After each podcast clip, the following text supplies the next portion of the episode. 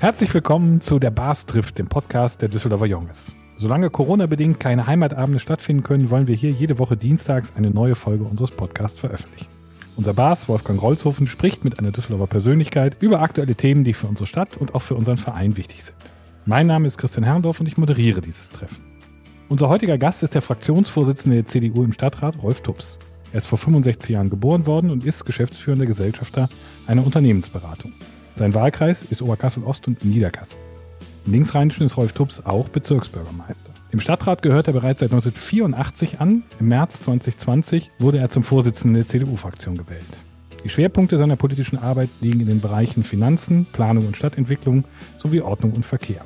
Herzlich willkommen, Rolf Tubbs. Ja, lieber Bas, wir haben letzte Woche mit persönlichen Fragen angefangen. Wollen wir das diese Woche wieder machen? Ja, dann machen wir das so, lieber Christian. Vielen Dank. Lieber Rolf Tubbs, erstmal schön, dass du heute Abend die Zeit für uns gefunden hast. Wir haben gerade gehört, welche Ämter und Aufgaben du hast. Wie viel Zeit bleibt da eigentlich noch für Privates? Ja gut, wenn man ehrlich ist, Wolfgang, das ist so, wie man Bas eben halt eines Heimatvereines ist. Da bleibt nicht mehr so allzu ja. viel über. Allerdings, man arrangiert sich und wenn man das wirklich sehr lange macht, dann tritt auch natürlich eine gewisse Routine ein und man ist eben halt in den Themen drin. Es macht ja auch Spaß, sich kommunalpolitisch und ehrenamtlich zu betätigen. Und dann geht auch so manches schon mal Freizeit, unpolitische oder ehrenamtliche Tätigkeit in eins über. Also es lässt sich bewältigen, obwohl ich auch sagen muss, es ist manchmal viel, ja. Wie hast du es denn organisiert? Politische Arbeit mit dem Beruf? Ist ja nicht so einfach.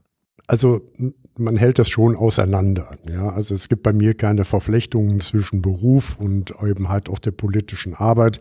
Also meine Kundenklientel ist nicht in Düsseldorf, die ist überwiegend in Deutschland verteilt, Europa oder auch international.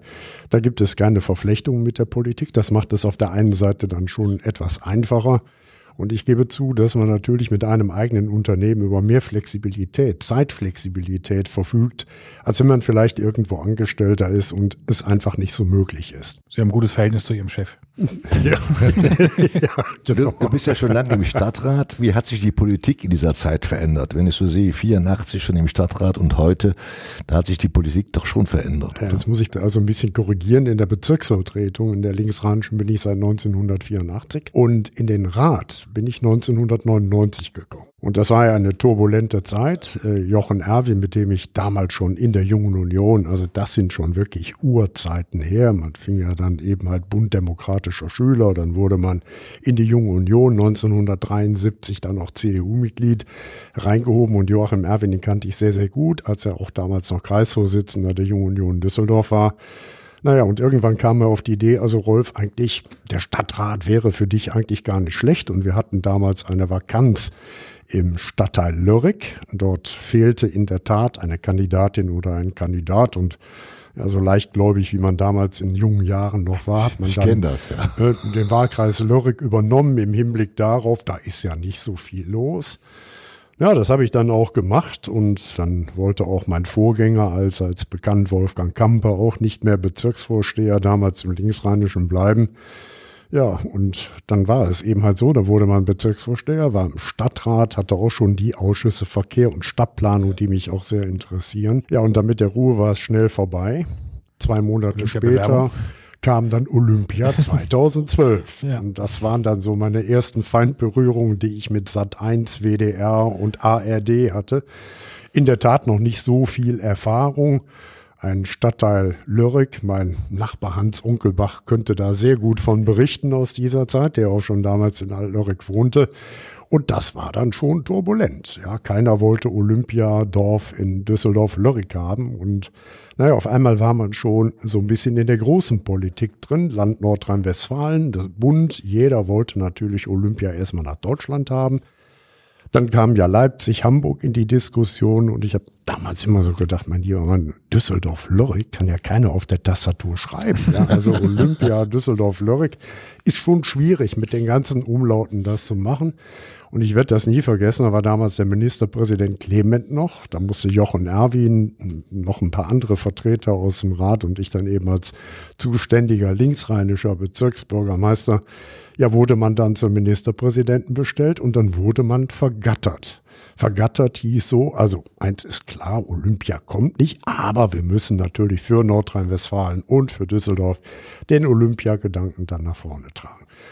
Ja, so ist es dann auch in der Tat gekommen. Also die Ruhe ist da nicht eingekehrt, die ich mir eigentlich erhofft habe. Aber meistens funktioniert ja auch besser, wenn man ins kalte Wasser geschmissen ja, wird richtig, und ja, ja. dann eben halt Politik vor Ort erlebt, auch vor allen Dingen mit Bürgerinnen und Bürgern, die einem nicht ganz gut gesonnen sind, weil man letztlich ja eine andere Meinung Klar, hat. Logisch, Was waren deine wichtigsten Lehren in den letzten 20 Jahren in der Politik? Ich habe sehr viel Menschlichkeit kennengelernt aber auch sehr viel negative Dinge. Und für mich war eigentlich wichtig, das menschliche Miteinander auch auf Bürgerinnen und Bürger einzugehen, ihre Wünsche, ihre Anregungen, ihre Sorgen und ihre Nöte zu hören.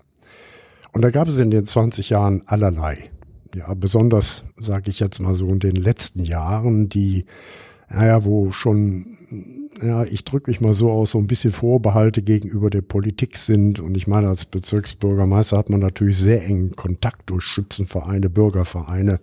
Ihr tut alle nichts korrupt seid ihr alle. Das ist so, so Hass oder böse Worte, die sich so Richtung Politik bewegen. Ich muss dazu sagen, in Düsseldorf ist es so wenig, aber ich habe natürlich im Laufe der Jahre auch sehr viele Freunde und Bekannte, die auch in anderen Städten politisch tätig sind, wie in Hamburg im Senat oder andere Städte jetzt wie Berlin. Da ist das schon manchmal sehr, sehr schwierig. Und man kann immer nur wieder sagen, liebe Bürgerinnen und Bürger, wir machen das ehrenamtlich. Das ist kein hauptbezahlter Job. Ja, wir machen das zum Wohl der Bevölkerung und es macht auch Spaß, sich zu engagieren.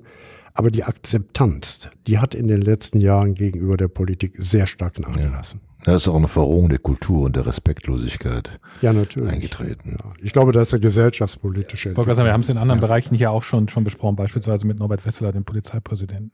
Ich würde gerne mit Ihnen darüber sprechen, was, was für ein Typ Fraktionsvorsitzender Sie sind. Sind Sie das jetzt ein bisschen mehr als ein Jahr? Das heißt, Sie können mit uns zurückblicken. Sind Sie eher der Typ Lautsprecher, eher der Strippenzieher, eher der Zuchtmeister? Was passt gut zu Ihnen? Da dürften Sie mich jetzt eigentlich nicht fragen. Da müssen Sie meine Kolleginnen und Kollegen fragen. Nein, also ich glaube schon, dass ich mehr den Teamgedanken in einer Fraktion nach vorne hole, weil ich glaube, die politische Landschaft ist heute so vielseitig über alle Gebiete, Verkehr, über Planung, über gesellschaftsrechtliche Fragen. Und wir haben ja auch sehr viele Ausschüsse im Rat, reicht vom Sportausschuss über Kulturausschuss, Verkehr und Stadtplanung, Gleichstellungsausschuss, alles war Anregungs- und Beschwerdeausschuss.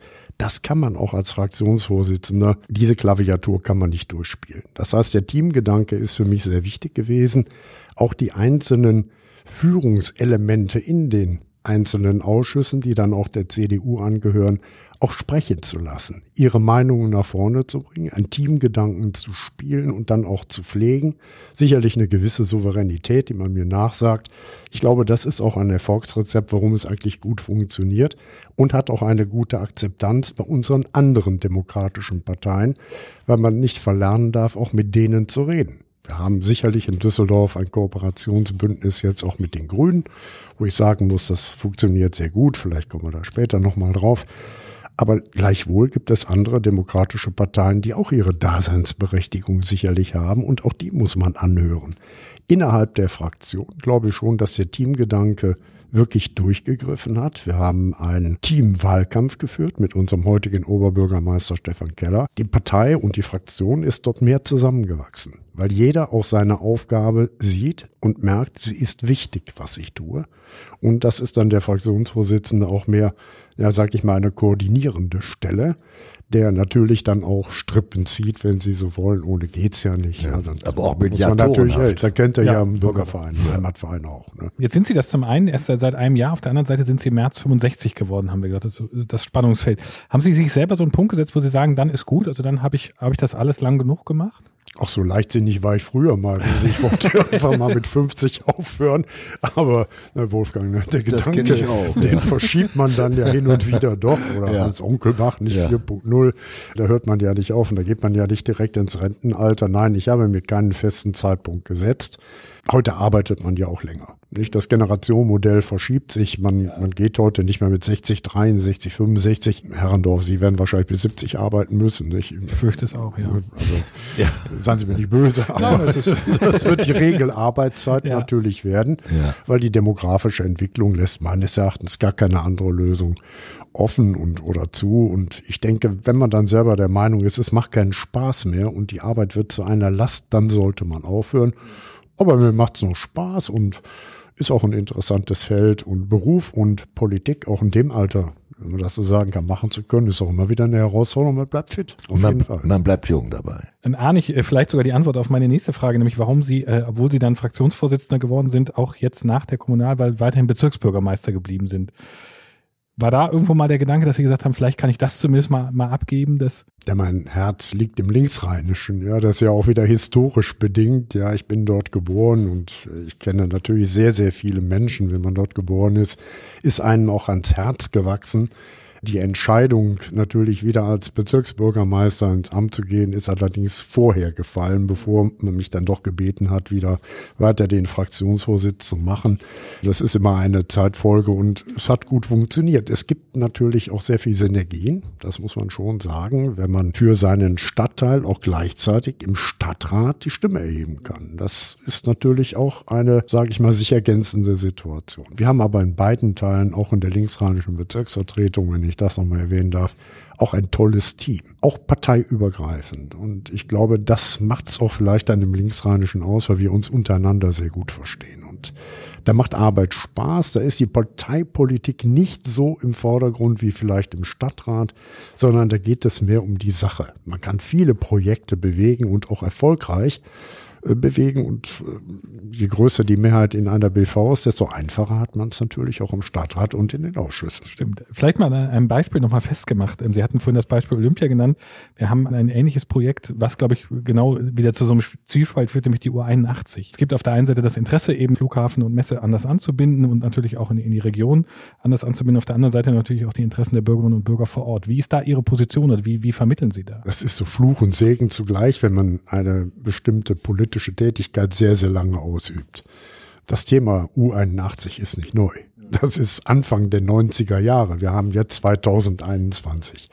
Es gab unterschiedlichste Streckenführungen, die man überlegt hatte, vom Seestern kommt, über den Rhein, an dem Loriker Schwimmbad vorbei. Es gab auch Überlegungen, in der heutigen gedachten Trassenform der U81 dort fortzuschreiten, aber die Diskussion waberte schon immer. Sie ist auch notwendig, die U81. Man diskutiert jetzt, ob es eine Tunnellösung sein muss oder eine Brückenlösung sein muss.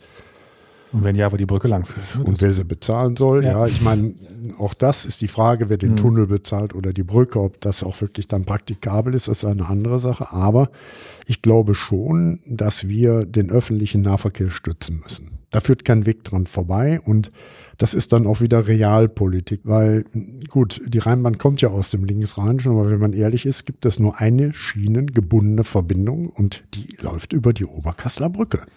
Das heißt, mit zunehmenden Taktungen des öffentlichen Nahverkehrs läuft uns hier unser Heinrich-Heine-Bahnhof irgendwann mal zu. Und wir wollen ja irgendwo auch 300.000 Pendler, zumindest einen Anteil davon, auf den öffentlichen Nahverkehr bringen. Wir haben ja hehre Ziele. Klimaneutralität bis 2039. Das heißt, wenn wir den öffentlichen Nahverkehr wirklich wollen, dann müssen wir ihn auch zulassen. Und da verstehe ich auch die Skepsis bei den Bürgerinnen und Bürgern. Das ist, ist gar keine Frage. Bei uns mal jemand Straßenbahngleise vor die Tür. Das ist so, jeder soll mit der Bahn fahren, aber bauen Sie mal eine Bahntrasse, nicht RXX und so weiter, eine Betrüvelinie und der eiserne Rhein von Antwerpen kommend. Ja, das sind natürlich dann in dem Augenblick, wo Bürgerinnen und Bürger von mehr oder weniger direkt betroffen sind, ist immer eine Skepsis da. Gleichwohl, aber wir sagen, wir kriegen den Individualverkehr nur reduziert. Das heißt, die Anzahl der 300.000 Pendler, die jeden Tag Richtung Düsseldorf kommen, das sind ungefähr 75 Prozent, die mit dem Auto fahren. Da muss ich eine Alternative anbieten, sonst funktioniert nicht. Hm. Und ich kann sie auch nicht alle an Umweltspuren abwürgen. Ja, das macht es dadurch auch nicht ich besser. Ich habe schon gefragt, ja. wie sie das, wie das noch galant Klappt auch nicht. Ja. klappt nicht, ja. Du bist ja auch seit Jahresbeginn Vorsitzender des Aufsichtsrats des Flughafens. Was ist mit dieser Aufgabe verbunden? eine momentan schwierige Sache nach dem Motto, einfach kann jeder. Ich meine, ja gut, ich bin jetzt auch schon 21 Jahre im Aussichtsrat Düsseldorfer Flughafen und also auch schon eine lange Zeit und die gesamte Thematik ist mir nicht fremd, auch aus der organisatorischen, fliegerischen Herkunft her nicht. Ja, es ist momentan eine sehr schwierige Situation. Wie ihr wisst, wechseln sich ja praktisch dann die Aufsichtsratvorsitzenden ab zwischen den Gesellschaftern, Avia Partners, Avia Alliance, Erianta und eben der Landeshauptstadt Düsseldorf. Nun, jetzt waren wir wieder an der Reihe. Mein Vorgänger Thomas Geisel, unser ehemaliger Oberbürgermeister, war ja vorher Aufsichtsratvorsitzender. Ja, und dann fiel die Wahl auf die Stadt Düsseldorf und ich denke mal, aufgrund meiner langjährigen Tätigkeit im Aussichtsrat des Flughafen Düsseldorf fiel das Los dann auf mich. So, hehre Aufgabe, in der Tat. Ich brauche ja nicht viel über die Krise zu Ich erzählen. sagen, das ist selbst. der Ja. schwierigste Zeitraum im Moment für den Flughafen. Es ist eine Herausforderung, Ja. aber diese Herausforderung muss man noch annehmen. Weil ich ja sage, einfach kann eigentlich jeder. Es sind jetzt sehr, sehr viele Dinge dabei zu berücksichtigen. Sicherlich die finanzielle Situation ist schon alarmierend, aber unsere Finanzierung am Düsseldorfer Flughafen ist erstmal garantiert und man muss natürlich überlegen, wir hatten im Jahre 2019, legt mich da jetzt nicht auf die genaue Zahl fest, Millionen Passagiere mit 225.000 Flugbewegungen und im Jahre 2020 haben wir noch knappe 6,4 Millionen gemacht mit 78.000 Flugbewegungen. Und diese 78.000 Flugbewegungen tauchten irgendwann mal 1996 auf. Das war die Zahl, die man in den verkehrsreichsten Monaten flog. 78.000 Flugbewegungen. Ja, und dann Corona. Das ist ja ein internationales Problem. Businessverkehr bricht ein, äh, Tourismus bricht ein. Man muss natürlich sehen, wie man Restrukturierungsprozesse, die sicherlich notwendig sind, da kommt man nicht drum herum, die besonders auch sozialverträglich zu gestalten. Das ist auch mit einer Aufgabe, der man sich dann widmen muss, wo ich denke, da sind wir auch auf einem guten Weg.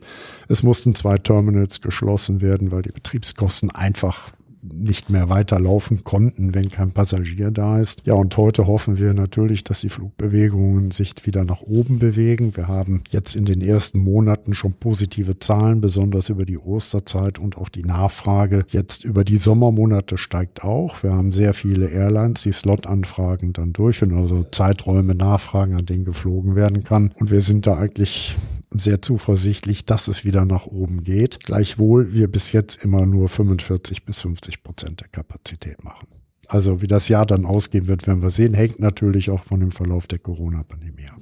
Weißt du, wie viel der Anteil der Kurzstreckenflüge eigentlich sind? Ich spekuliere ja auf die Aussage der Grünen. Das, ich glaube, das ist, der Anteil ist relativ hoch, oder? Das ist jetzt die Frage, ob ich die Bewegung oder die Passagiere zähle. Ja, das ist ja der große Unterschied. Ob ich mit dem 380 jetzt nach Dubai in Urlaub fliege, ja, oder mit der 319 mit 35 Leuten nach München. Ja, das, der Anteil der Businessflüge war, wenn man die dann so nennt, bei uns auch nicht unerheblich. Das ist richtig. Allerdings hatten wir ja auch eine Hub-Funktion, ja, das heißt durch internationalen Verkehr, der dann auch in Düsseldorf war, also nicht nur in Düsseldorf und also nicht nur in Frankfurt oder auch in München, sondern wir hatten schon Verteilverkehre, ja, aus Japan eben halt aus China und aus anderen Regionen, wo dann natürlich Businessflüge, wenn man so will, daraus konstruiert werden können. Aber ganz ohne Fliegerei wird es nicht gehen ob sich dann der Businessverkehr, der wird sich aller Wahrscheinlichkeit nach nicht so schnell erholen wie der Tourismusverkehr. Da gehe ich jetzt mal von aus. Die Billigfliegerei wird es auch nicht mehr so geben wie in der Vergangenheit, muss ja auch nicht schlecht sein. Ja, das hat ja auch immer zwei Seiten, die Medaille. Und der Businessverkehr wird auch wiederkommen, aber ob er in diesem Umfang wiederkommt, bleibt abzuwarten. Ich würde gerne nochmal über Oberkassel und den Belsenplatz sprechen. Es wurde viel über die Verschönerung des Belsenplatzes hier auch diskutiert. Gibt es dort jetzt eine Einigung oder ein, eine Aussicht, dass sich das verschönert und verbessert, auch mit diesen Hochbahnsteige der Rheinbahn? Da gab es doch einige Proteste. Ich hatte auch ein paar Anfragen, die ich ja immer kriege, das weißt du ja. Wie sieht's da aus? Ja, so einigen Einigungen im Linksrheinischen sind immer schwierig. Ja. Ich meine, da muss man natürlich immer berücksichtigen. Ja, ich meine, von der Historie gesehen, einer ja, der ältesten Plätze, die wir ja im Linksrheinischen haben, auch entstanden eigentlich so 1898 bis in der Bauphase 1901. Da gab es ja noch den alten Bahnhof, der ja wirklich auch Zugverkehr hatte, wenn es auch nicht sehr lange war. Es waren ja nur einige Jahre. Es gab in der Tat mal eine Zugverbindung Oberkassel-Paris, ob man es glaubt oder nicht, mit der Aachener Eisenbahngesellschaft. Gut. Ja, das weiß man, wenn man Das aus toll, ja, kommt. gut, nicht? Da ja. gab es hier noch keine Brücken, Wolfgang. Ja? Nur eine Schiffsbrücke. Ja, und das ist natürlich ein Verkehrsknotenpunkt, der in die Jahre gekommen ist. Das heißt, die Infrastruktur der Platzgröße, des Durchmessers passt heute natürlich nicht mehr zu den Hochbahnsteigen. Das ist ja genau ein Verzweig gewesen, links Richtung Neuss, ja, und rechts damals noch Richtung Krefeld und Mörs. Mörs hatte ja damals auch eine Straßenbahnlinie gehabt. Ja, nun, die Wagen waren sehr viel kleiner. Es gab keine Hochbahnsteige. Ja, und mit diesen neuen Zügen, die wir heute haben und mit einem Hochbahnsteig, der mit einer Zulauf- und Ablauffläche ungefähr 95 Meter lang ist, lässt sich das auf dem Belsenplatz in der Form beim besten Willen nicht abbilden. Und kann die ja nicht kleiner machen. Sie sind ja genormt, sie müssen ja barrierefreien Zugang haben und 95 Meter klappt nicht. Wir haben viele Gespräche auch in der BV geführt. Mensch, wie können wir das Problem denn lösen? Ein Vorschlag war, naja, da müssen wir ein Haus abreißen. Was Falsche steht unter Denkmalschutz. Geht natürlich nicht. Also das wäre die Möglichkeit gewesen, um zwei von diesen Betonklötzen natürlich jetzt auf dem Belsenplatz zu positionieren. Nicht durchführbar. Der zweite Gedanke kam, ihn dann, so ich meine, du kennst sie, Luca Lea, Wolfgang Herrenhoff ja auch, direkt am Anfang, da gibt es eine Buchhandlung Gossens heißt, die den dorthin zu platzieren. Ja, glücklich ist da auch keiner. Man muss jetzt mal überlegen, die Lucalee ist ungefähr 1000 Meter lang. Und wir haben einen super Hochbahnsteig oben am Lugplatz, den wir ja auch für die große Düsseldorfer Kirmes, die hoffentlich ja, genau. bald wiederkommt, mhm.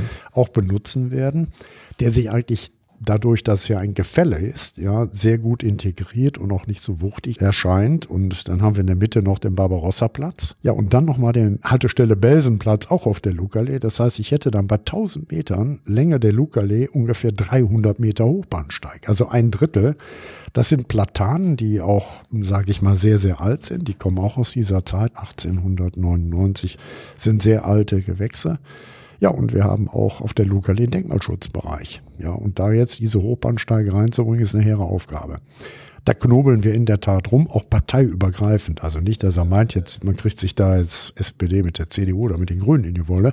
Wir haben sicherlich andere Vorgehensweisen, aber das Ergebnis ist eindeutiger. Haben wir auch überlegt, den Hochbahnsteig vielleicht verlagern zu können, also Richtung Belsenpark, vielleicht eine Bahnlinie aufgeben zu können durch eine Verschwenkung der U75, die ja neues Herd dann fährt, vielleicht an dem neuen Schwimmbad, auch ein tolles Ding, ne? also wir machen es ja bald auf und äh, könnte uns ja gerne mal besuchen kommen, anschwimmen, ja, und da versuchen wir natürlich auch mit der Stadt zusammen, auch mit dem Stadtplanungsamt, die sich auch wirklich sehr viel Mühe geben, bei diesem Thema jetzt irgendwann mal in diese Richtung zu kommen. Wir werden hier auch einen Workshop machen, Bürgerbeteiligungsverfahren, aber das ist so eine sehr homogene Geschichte. Ja, wir wollen ja das Beste für diesen Platz. Wir wollen ja auch einen Platzcharakter wieder haben. Da behagt man sich nicht gegenseitig, sondern sucht nach optimalen Lösungen. Die Herausforderungen klingen auch groß genug, äh, ja, das, ja, ja. die Sie gerade aus dem Rahmen benannt haben. Ja, schon länger Zeit. darf ich erwähnen, dass wir schon mal bei einem Kostenfaktor, wir wollen ja eigentlich nicht über Geld reden heute, aber wolltest du jetzt auch noch über Haushalts... Nein, alles gut. Also ich meine, wir haben nur genug Themen. Also Stefan Keller sagte, naja, so 50 Millionen ist er weiß geworden im Gesicht.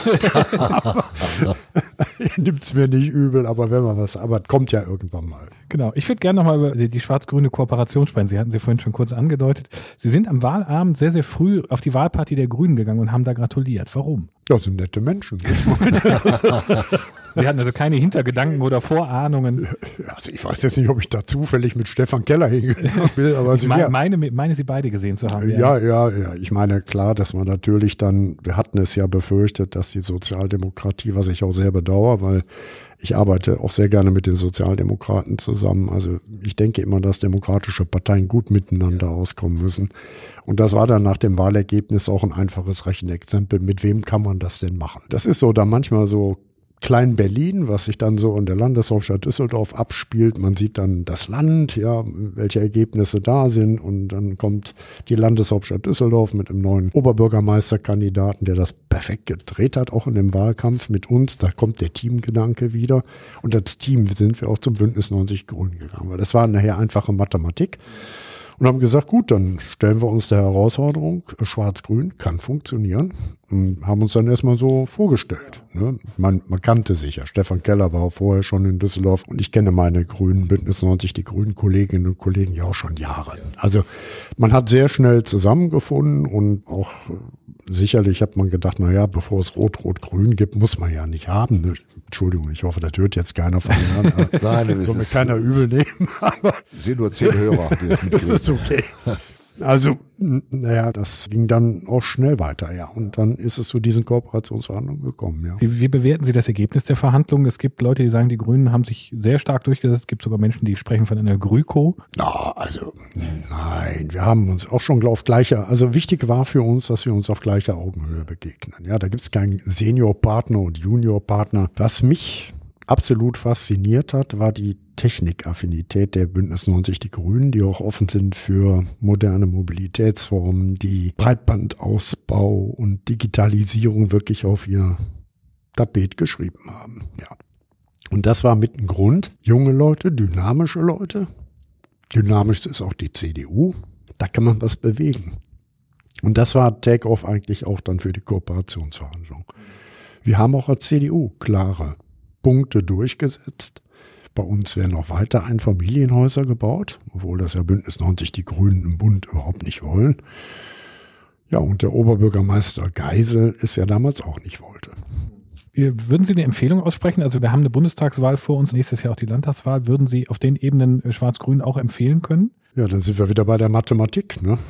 Also ich glaube, es kann funktionieren. Ja, ob es dann eine Dauerehe ist, weiß ich nicht. Vielleicht fängt man mit der wilden Ehe an und kommt dann nachher doch zu eheähnlichen Zuständen, weil die Problemlagen sind natürlich im Bund und auch im Land ganz andere. Umso länger die Ehe dauert, umso weiser wird man. Ich meine, man weiß es natürlich nicht. Die Grünen sind vielleicht am Anfang ein bisschen zu forsch aufgetreten und naja, vielleicht kam jetzt auch die Corona-Pandemie auch unserer gesamten christlich-demokratischen Union, der Sozialdemokratie ja leider nicht entgegen, weil ich glaube, dass die Menschen jetzt so nach anderthalb Jahren Corona, man denen nicht erzählen kann, dass man nicht mehr Auto fahren sollte, ja, und auch nicht mehr in Urlaub fahren kann. Und auch kein Spritpreis von 2,60 Euro tragbar ist für eine Zukunft und da fehlt dann so ein bisschen mehr der Realitätsgedanke. Obwohl ich jetzt nicht sagen will, dass unsere Bündnispartner realitätsfremd sind, aber manchmal muss man sie daran erinnern, wie die Realität aussieht. Am 26. September ist Bundestagswahl. Im Mai nächsten Jahres Landtagswahl. Was bedeutet das für Sie und die nächsten Monate? Arbeit. Viel Arbeit. Wahlkampf, natürlich. Wir sind, wir sind ja einmal drin. Ne? Weißt du, Wolfgang, wenn du einmal drin bist ja. Bett, ne? das ist dann besser. Bleibst du, dann September ja 2020 bis Mai. Dann bleibt man ja bis nächstes Jahr drin. Ja. Ja, da kommst du nicht aus der Übung. Kommst du nicht ja, raus. ich mein, Die CDU hält im Moment hier alle Direktmandate für beide Parlamente. Wie möchte Ihre Partei dies verteidigen? Oder wo sehen Sie Gefahren für dieses Ziel? es wäre mutig anzunehmen, dass Bündnis 90 die Grünen ein Direktmandat bekämen. Diese Strukturen sehe ich aufgrund der Wahlkampfanalysen jetzt in Düsseldorf nicht direkt. Weder bei der Landtagswahl noch bei der Bundestagswahl. Man kann das natürlich immer nur aus dem Jetzt heraus diskutieren, äh, dass Bündnis 90 die Grünen wahrscheinlich zulegen würden. Wir hatten es ja jetzt bei der Wahl am Sonntag gesehen, dass sich diese Sache natürlich nicht so erfüllt hat. Das hat aber auch wieder unterschiedliche Gründe. Jede Regional äh, bedingt, ja. Jedes Land hat andere Bedingungen, andere Voraussetzungen. Jede Stadt hat ganz andere Voraussetzungen. Ja, das hängt auch von der Sozialstruktur der Stadt ab, von bestimmten Komponenten. Das kann man so nicht pauschal sagen. Aber ich persönlich hoffe das und ich gehe davon auch aus, dass wir die Direktmandate Bund und Land auch wiederholen werden, ja. Also wir werden wieder ein Bundestagskandidatenforum der Düsseldorfer Kandidatinnen und Kandidaten im Juli, August durchführen, sodass wir sehen, so das haben wir glaube ich 2013 auch schon mal gemacht. Schon, ja. Und das wollen wir dieses Jahr wiederholen. In Umfragen hat die CDU zuletzt auf Bundes- und Landesebene Einbußen hinnehmen müssen. Welchen Einfluss haben solche Umfragen und wie verändern sie die Stimmung? Oder wie, wie willst du sagen, ich verändere jetzt die Stimmung in das Positive hinein? Ja gut, jetzt müsste ich natürlich, schau mal auf die Diskussion kommen, Laschet oder Söder. Ja, ich meine, da ist ja Ursprung der politischen Diskussion, die sich jetzt parteipolitisch daraus ergibt. Ich war immer der Meinung, dass Laschet ein super Kandidat ist. Auch die Medien spielen natürlich auch eine große Rolle. Sie haben eine wahnsinnige Macht, auch sage ich mal Kandidaten zu befördern oder auch zu entlassen, wie man, wenn man das so sagen will. Herr Söder ist für mich bestimmt auch ein sehr guter Kandidat, aber durch die lange politische Tätigkeit weiß man ja, wo dann so die Grenze der CSU ist. Man munkelt so nördlich von Frankfurt, ja, und da, Und wenn du da auf einmal die Bäume natürlich, umarmt, dann frage ich mich auch. dann, Ja. dann wird's dann eng, aber das reicht nicht, ja, wenn man dann von dünn besiedelten Regionen, ich will jetzt um Gottes Willen nicht sagen, dass Bayern dünn besiedelt wäre, aber ist natürlich ein Flächenstaat, ja, zwischen Frankfurt und Köln ist überhaupt nicht viel, aber danach kommen natürlich die Großregionen wie das Ruhrgebiet und so weiter und die Großstädte dazu. Es wäre schwierig geworden, einen Kanzlerkandidaten Söder da zu positionieren und Das Ergebnis jetzt ist auch Rückenwind für Armin Laschet, kann man nicht anders sagen. Da denke ich, sind wir auf einem guten Weg. Sind die Umfragen wirklich so, dass sie beeinflussen oder dass sie dich beeinflussen oder sagst du, die Umfragen können sich verändern? Ich arbeite dagegen und versuche diese Umfragen wieder zu drehen, in dem Sinne, dass es sich positiv entwickelt. Positiven Umfragen begegne ich immer sehr skeptisch, weil da kann einiges ganz kurz schiefgehen. Ja, zwei, drei Sachen, die so eine Woche vor der Wahl passieren, die haben schon mal Parlamente verändert, ja, in der Zusammensetzung. Da kann immer sehr schnell was passieren. Negative Ergebnisse in den Umfragewerten weiß man schon selber einzuschätzen. Ja, äh, man weiß, ob man von Anfang an hinter der Kandidatin oder dem Kandidaten steht, steigert dann natürlich auch das Engagement im Wahlkampf. Das ist gar keine Frage. Sorgen machten mir dann natürlich jetzt unsere Außenseiter wie die AfD. Den Umfragen kann man nicht unbedingt auch öffentlich trauen. Weil wenn man weiß, wie Umfragen ja gestaltet werden, ich meine, die haben wir ja Profis mit am Tisch, Herr nicht? auch von der Presse, da wird nicht jeder sagen, ich wähle AfD. Also da haben wir eine Größenordnung, die kann sich schon bewegen. Und das Ergebnis jetzt vom Wochenende hat mich schon sehr nachdenklich gestimmt, ja, mit welchem Volumen eine AfD 20, dort über 20, über 20 Prozent da reingeht. Zweitstärkste und, Partei. Und sich als Volkspartei bezeichnet. Auch das. Ja, und, und das treibt mich dann schon etwas um, weil ich dann auch sage selber, naja, liebe Sozialdemokraten, auch mal wenn man es mir nicht glaubt, es tut mir schon leid, dass Sie da gelandet sind weil jede demokratische Partei, die an Substanz verliert, ist schwierig für eine Demokratie in der Zukunft. Ja, da sind wir schon wieder fast am Ende und jetzt kommt wieder die berühmte Abschlussrunde von Christian. Schnelle Fragen, schnelle Antworten. Genau, es ist so, Da wir stellen, nie gut.